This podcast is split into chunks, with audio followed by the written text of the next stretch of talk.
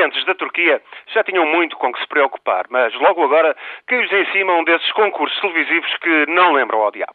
Começou como uma golpada publicitária de uma pequena estação entrada no mercado há apenas um ano, mas já degenerou em polémica religiosa. O tal canal, em que, por sinal, predominam mulheres apresentadoras, mulheres produtoras, mulheres gestoras, anunciou que vai emitir em setembro um concurso que apresenta como altamente original.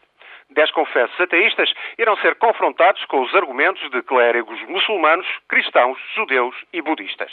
O picante está em ver se algum dos concorrentes acaba por se converter ou se continua a desprezar o divino. Se alguém se converter, Deus o proteja, será acompanhado para apurar da sinceridade da nova devoção e ganhará uma viagem a Meca ou Jerusalém ou até ao Tibete. O concurso saiu da cabeça de Sisi, um transexual bastante conhecido na Turquia e apresenta um nome sugestivo, a Compita dos Penitentes. Acontece que, para mal dos pecados destes programadores televisivos, que apresentam tudo como um mero debate exemplar sobre liberdade de consciência, o anúncio do tal concurso caiu mal. Comentadores cristãos, ortodoxos, arménios e católicos falam de uma banalização inaceitável da religião.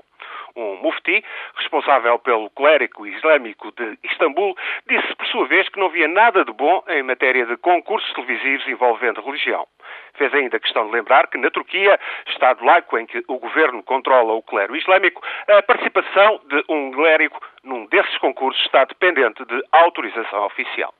Religiosos judeus e cristãos, e os budistas também, evidentam cautelosamente pronunciar sobre esta questão. Os sociólogos constatam que é sinal dos tempos, banalidade televisiva, mas a sensação também de agnósticos ou ateus num país maioritariamente islâmico. Ainda esta precisão vai no adro e já apresenta todos os sinais de que irá descambar no imbróglio jurídico e político, envolvendo os defensores do Estado laico, o governo islamita, confissões religiosas e polémicas sobre a liberdade de expressão um festim para muitos políticos em países da União Europeia, políticos sempre atentos a qualquer derrapagem autoritária e depender religioso na Turquia.